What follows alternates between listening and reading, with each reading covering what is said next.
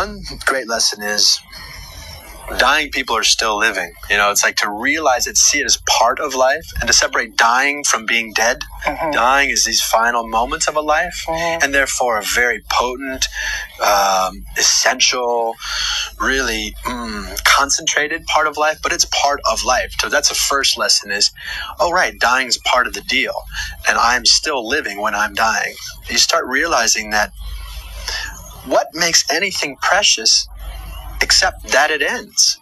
So dying is what creates preciousness, what's, what gives us the impulse to make meaning because it, it proves, death proves life. You know you're alive because the thrust of this Oprah is what you learn is time is short.